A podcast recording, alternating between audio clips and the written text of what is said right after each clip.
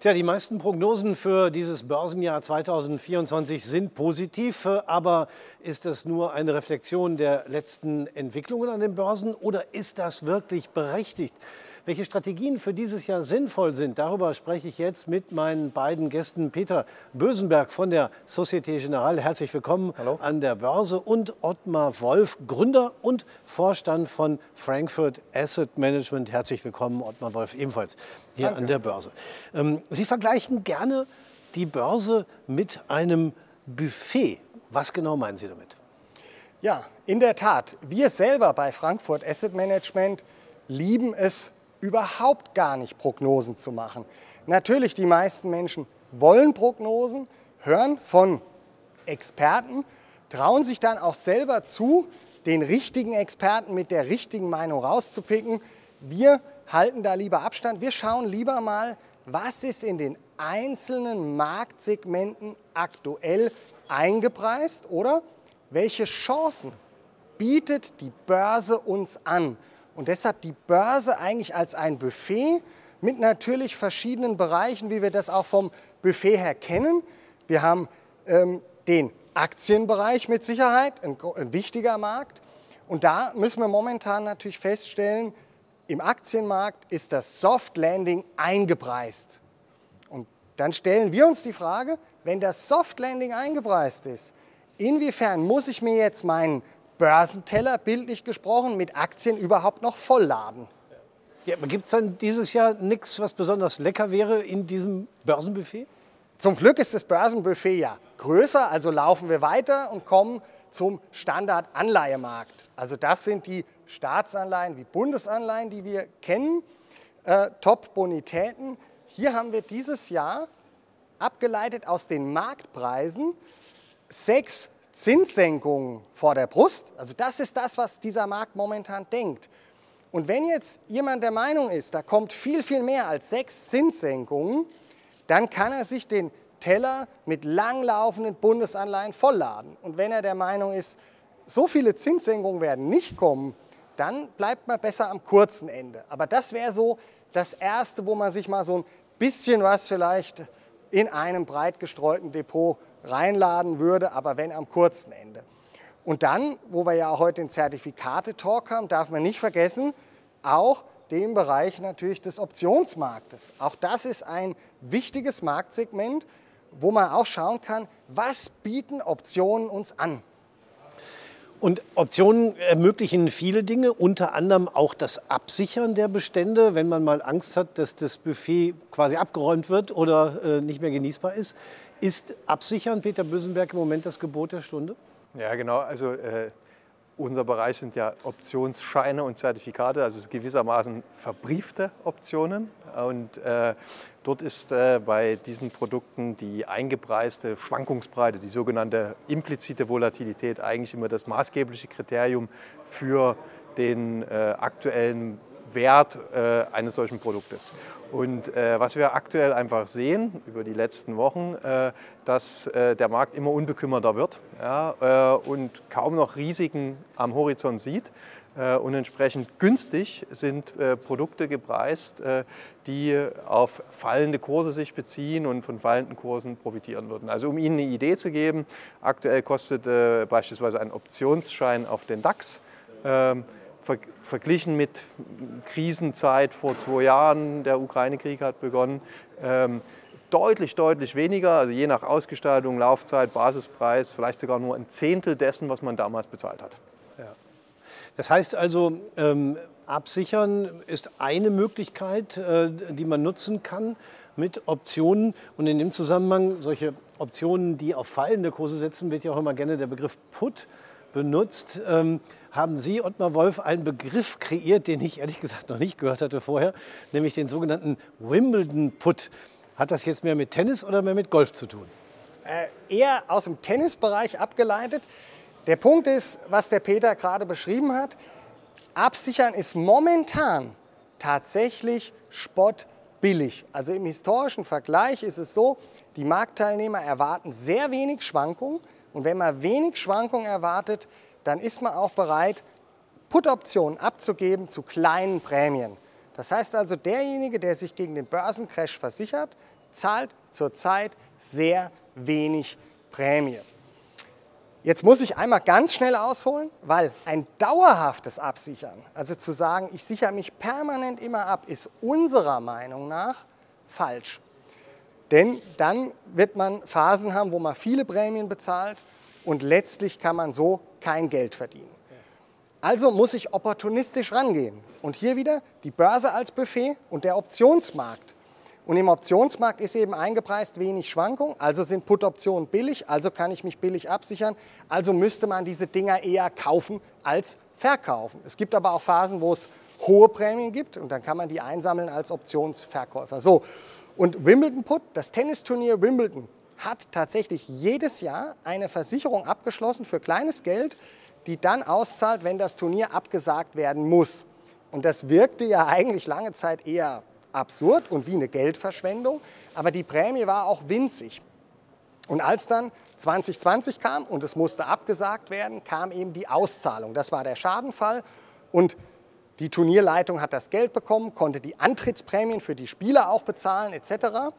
Und man kann sagen, das, was man an Schadenprämie bekommen hat für, das, äh, für den Ausfall des Turniers, war ungefähr 20 Mal so hoch wie alle Prämien, die vorher gezahlt wurden. Und deshalb auch bei uns im Team der Begriff Wimbledon Put. Wir wollen opportunistisch absichern mit wenig Geld, aber dann auch die Chance haben, dass sich dieser Put verzehnfacht, verzwanzigfachen kann, wenn der schnelle Crash kommt. Also es geht um den schnellen, scharfen Crash. Es geht hier nicht um eine Absicherung beim Wimbledon Put, wenn der DAX mal 5 oder 8 Prozent fällt, sondern Du brauchst die Absicherung dann, wenn der DAX schnell 25, 30, 40 Prozent runterplumpst, weil dann brauchst du was, um die Nerven zu beruhigen. Das ist so, das ist so gesehen der unerwartete schwarze Schwan. Ja, ja, vermutlich ja. ist der Wimbledon-Put heute, nachdem das Corona-Event eingetreten ist, deutlich teurer geworden. Und es wird vermutlich lange Jahre dauern, ehe vielleicht diese Wimbledon-Absicherung wieder günstig ist wie 2020. Ähm, aber es geht letztendlich darum, genau bei dieser Idee, äh, etwas zu kaufen, also einen Put-Optionsschein zu kaufen auf, auf ein äh, Ereignis, was, an das momentan niemand glaubt. Ja, das ist der schwarze Schwan, der auch gerne in diesem und Kontext genannt wird. billig ist dann eben. Exakt. Ne? Und damit eben entsprechend auch einen riesengroßen äh, ähm, Hebel anbietet, theoretischen Hebel, wenn das Ereignis eintritt. Und das Spannende ja. vielleicht noch, vor jedem schlimmen Crash konnte man den Wimbledon-Put einkaufen.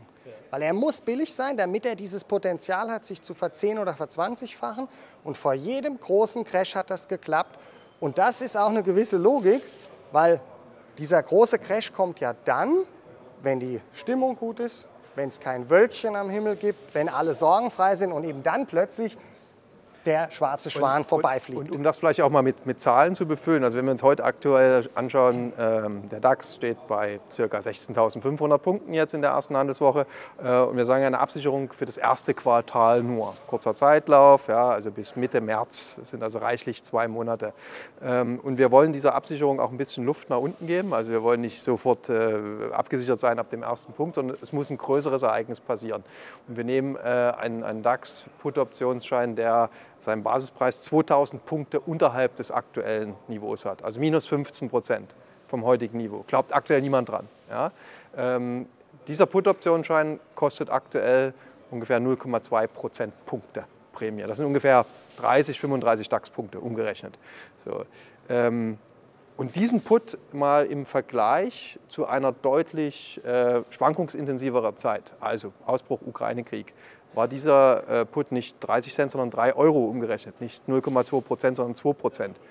Und zu den Spitzenzeiten der Corona-Krise äh, war er sogar noch mal deutlich teurer. Ja? Also wenn wir also heute hingehen und diesen Put für 0,2 Prozent kaufen und jetzt wird der Markt plötzlich nervös ja, und die äh, eingepreiste Schwankungsbreite geht stark nach oben, dann äh, verzehnfacht sich der Wert dieses, dieses, dieser Absicherungsprämie schon allein dadurch. Ja.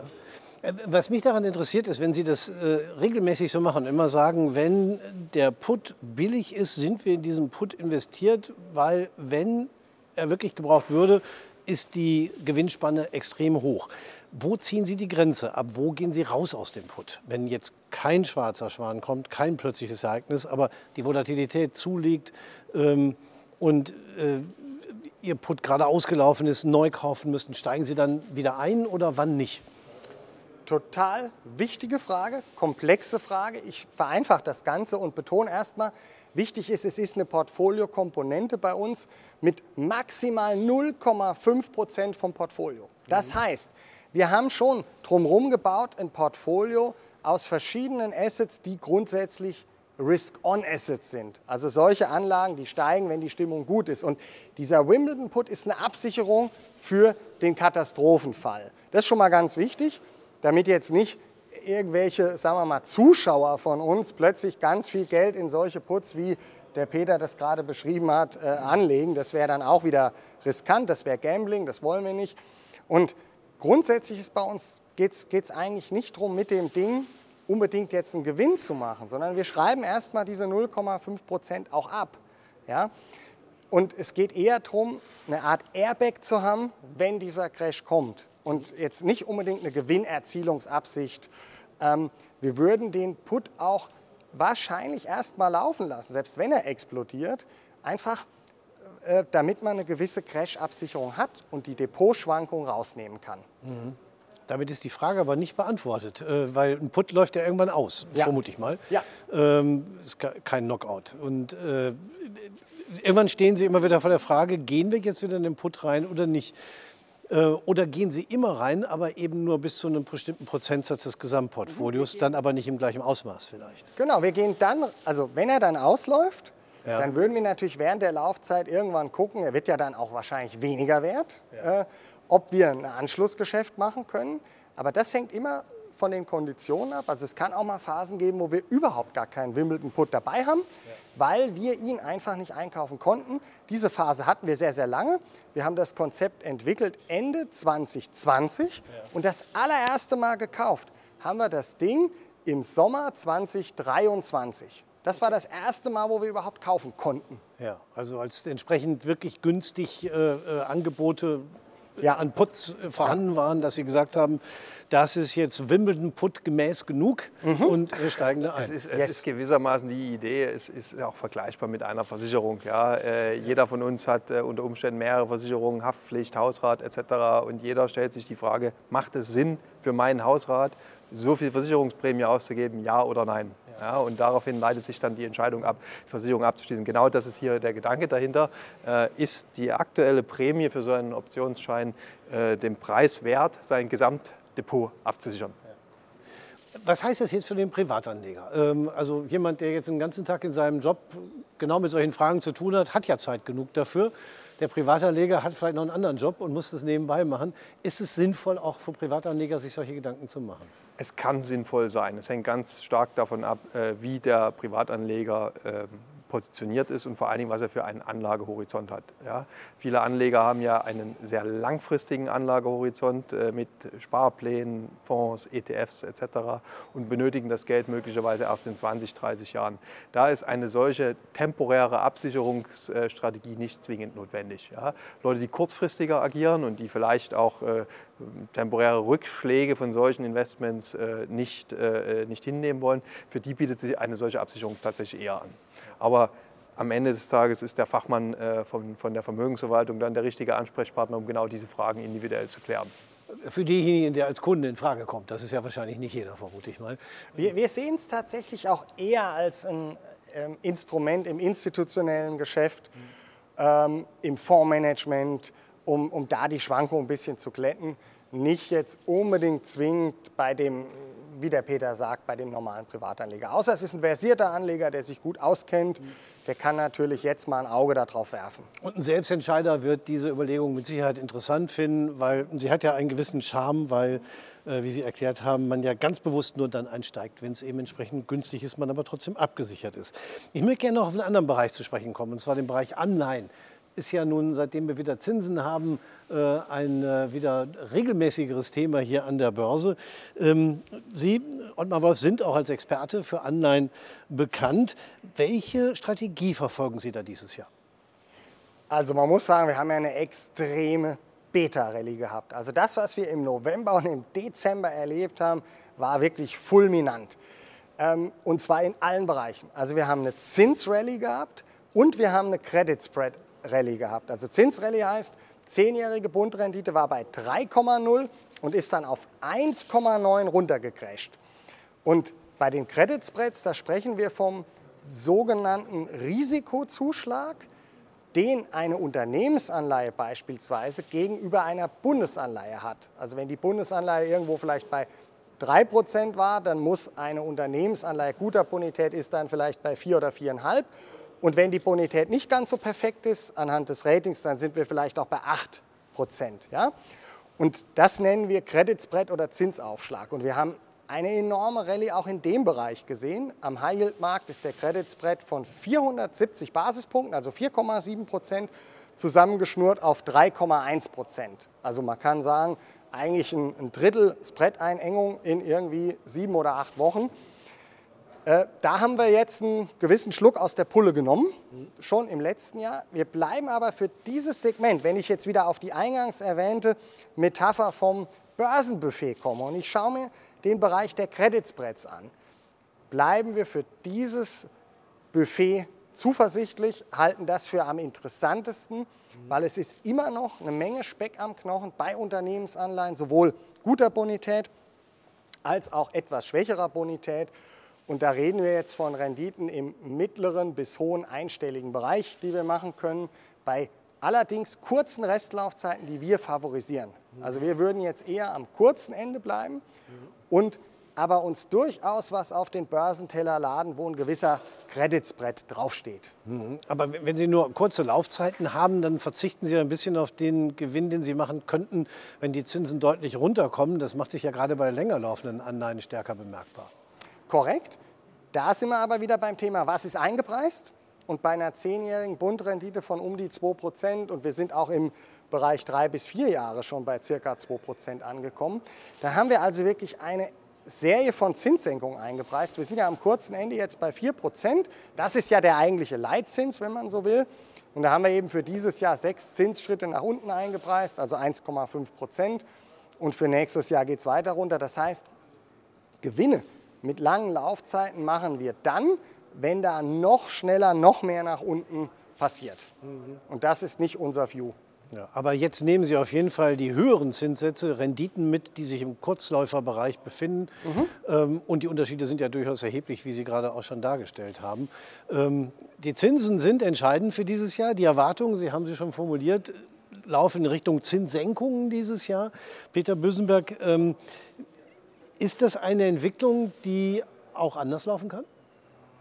Naja, unverhofft kommt oft, gilt glaube ich nirgendwo so sehr wie an der Börse. Ja, äh, und ähm, Herr Wolf hat es angesprochen, es ist äh, schon sehr, sehr viel eingepreist in den Märkten. Ja. Äh, und wir alle wissen nicht, wie sich die Weltkonjunktur äh, entwickeln wird äh, und was sonst noch an unvorhergesehenen Ereignissen passieren kann. Äh, insofern ist es durchaus auch möglich, dass es anders kommt. Ja. Jetzt haben wir beide nicht die Glaskugel, wir beide sind, tun uns äh, da sehr, sehr schwer, da eine Prognose abzugeben. Ja. Ähm, aber wenn man aus der Ecke eben kommt und sagt, was der Markt momentan antizipiert, ist da doch schon sehr, sehr viel äh, vorweggenommen. Ich würde es noch abrunden. Wir haben ja den ganzen Sommer über, haben wir darüber geredet, higher for longer. Das war das Mantra. Das heißt, wir hatten bis in den September rein eigentlich gar keine Zinssenkung, weder in Amerika noch hierzulande, auf dem Schirm gehabt für dieses Jahr. Und plötzlich wird es ganz anders dann eingepreist. Das bedeutet, wir können schauen, was heute eingepreist ist, aber wir wissen auch, es kann nächste Woche was ganz Neues eingepreist werden an den Märkten. Mhm. Also das heißt, äh, eine gewisse Unsicherheit, klar, ist immer da an der Börse, auch in diesem Fall. Ähm, aber äh, trotz allem steckt das im Moment in den Kursen natürlich drin. Äh, vielleicht zum Abschluss noch mal eine Frage. Klar, das kann enttäuscht werden oder auch nicht, aber über allem schwebt so ein bisschen auch das Wahljahr. Der Präsidentschaftszyklus äh, ist ein sehr nachhaltiger, oft wiederkehrender Zyklus äh, an den Märkten. Und in diesem Jahr sind nun mal Wahlen. Ähm, das hilft den Märkten meistens zumindest oder häufig in der Vergangenheit. Rechnen Sie dieses Jahr auch damit, Peter Bösenberg? Ich glaube, dieses Jahr habe ich jetzt äh, die Tage gehört, äh, wählen weit über eine Milliarde Menschen weltweit. Ich glaube, es sind sogar fast zwei Milliarden Menschen, die weltweit wählen. Ähm, und, ähm, ich glaube, im Gesamtjahr sogar vier. Sagte heute mal ein anderer Gast. Noch mehr, ja. Ähm, und äh, was wir ja äh, insbesondere in Europa sehen, dass äh, die rechten Tendenzen stärker werden. Das wird sicherlich auch in Europa das dominierende Thema sein. Ähm, die Historie jetzt als eine Blaupause zu nehmen, dass äh, Wahljahre äh, gut für die Börse sind, äh, ist jetzt, glaube ich, ja, ist, ist, ist, ist, eine These, die man aufstellen kann. Ja, aber ähm, ich glaube, dafür ist momentan einfach viel zu viel ungewiss. Mhm. Welche Rolle spielen solche ähm, Vergangenheitsbetrachtungen, Muster in der Vergangenheit, solche Saisonalitäten, wie sie auch genannt werden, für Ihre Analyse?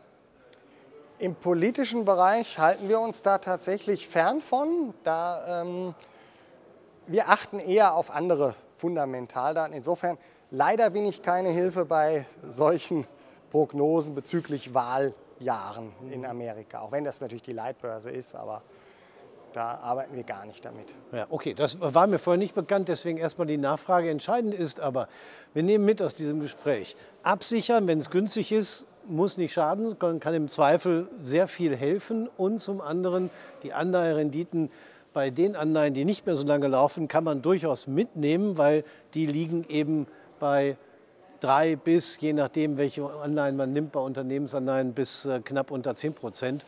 Und äh, klar, man sollte da genau schauen, was man macht. Vielleicht abschließend nochmal für den Zertifikatebereich, Peter Bösenberg, ähm, den Punkt Absicherung haben wir besprochen. Welche Rolle spielt denn die Zinsentwicklung eigentlich für die Zertifikate? Na, in allen Zertifikaten, die eine feste Laufzeit haben, äh, spielt der Zins auch eine Rolle. Je länger die Laufzeit ist, desto größer der, äh, der Zinseffekt äh, und entsprechend bei den kürzeren weniger. Ähm, danach hängt es natürlich ein bisschen davon ab, was ist das jetzt konkret für eine Struktur. Ja? Ähm, aber also tendenziell kann man sagen, dass der Wert eines Zertifikates auch steigt, wenn die Zinsen fallen ja, und andersrum. So, ähm, wie gesagt, der Effekt ist bei längeren Laufzeiten deutlich ausgeprägter und in der Regel jetzt gerade bei den Klassikern wie Discount-Zertifikaten oder auch Reverse-Bonus-Zertifikaten setzen Anleger ja meist nur mit einer Laufzeit von äh, bis zu einem Jahr äh, äh, auf diese Produkte, ist der Effekt jetzt nicht so ausgeprägt. Aber es gibt diesen Effekt und Absolut. das sollte man auch bei den Zertifikaten im genau. Hinterkopf haben. Ja, ich bedanke mich herzlich für das äh, wirklich sehr interessante Gespräch. Ottmar Wolf von Frankfurt Asset Management, Peter Bösenberg von der Societe Generale und bei Ihnen, meine Damen und Herren, bedanken wir uns fürs Zuschauen.